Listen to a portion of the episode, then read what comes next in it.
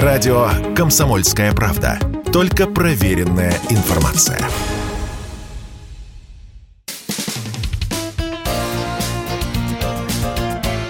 Говорит полковник.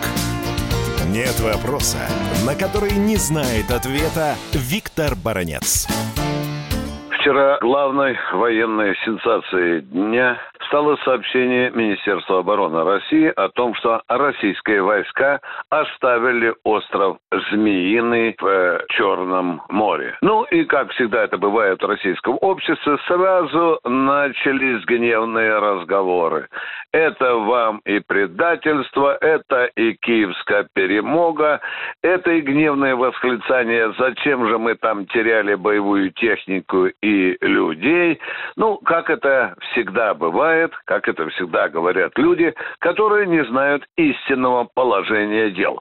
Давайте попытаемся разобраться в этом истинном положении дел. Ну вот, прозвучало заявление депутата Госдумы Черняка от Крыма о том, что, дорогие сограждане, не беспокойтесь, остров как находился, так и будет находиться под присмотром российских воздушно-космических сил. Это так. А вот я хочу ответить тем, кто говорит, что это предательство. И мне почему-то вспоминаются здесь слова известного вам философа Вассермана, который недавно сказал хорошие слова. Иногда, когда я вижу решение Путина, у меня возникает мнение, что он не прав, говорит Вассерман. А когда я начинаю глубоко разбираться в том решении, которое принял Путин, то я понимаю, что прав не я. Вот в данном случае это и происходит. Итак, начинаем.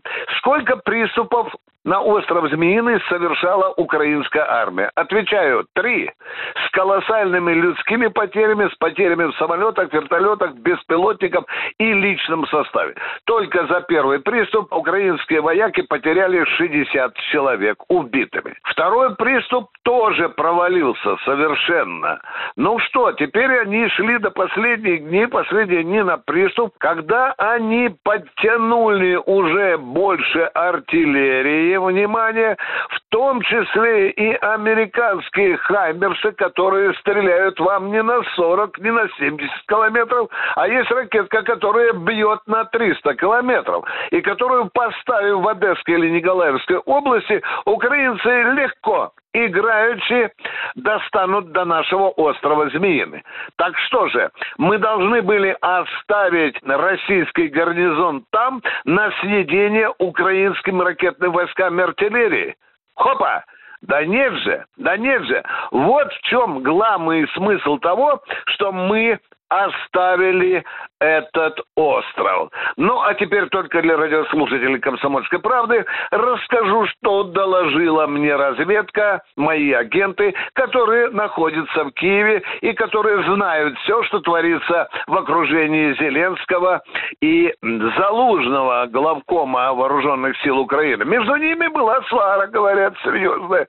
Залужный приказал немедленно перебросить туда украинский гарнизон, водрузить украинский флаг и показать всему миру о перемоге. Зеленский сказал, не надо туда на убой, на новый убой посылать украинских военнослужащих. Хватит того, что там они потеряли уже почти что 150 человек.